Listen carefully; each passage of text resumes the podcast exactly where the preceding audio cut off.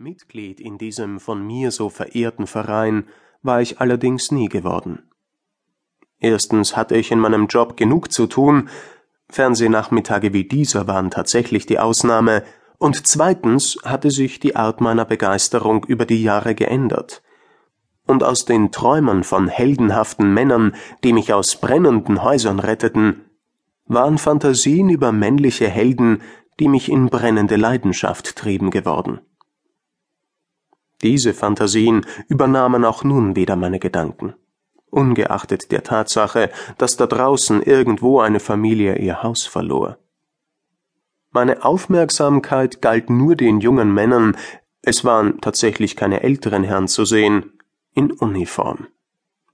Langsam begann ich mich zu streicheln. Eigentlich war das ja eine der unwirklichsten Vorstellungen überhaupt, von einem Feuerwehrmann in einem brennenden Haus verführt zu werden. Und dann auch noch zärtlich, nicht grob und wild, wie mir die Pornofilmindustrie die Befriedigung für meinen Fetisch anbot.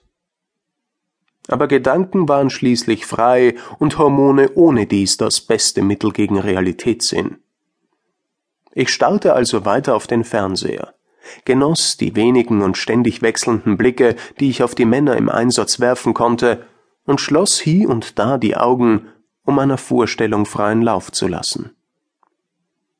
Während meiner Spielerei mit meiner Fantasie und mir selbst vergaß ich allerdings, dass Hormone nicht nur den Realitätssinn abschwächten, sondern auch die eigene Wahrnehmungskraft auf das bloße Vorhandensein oder Fehlen sexueller Attraktionen beschränkte.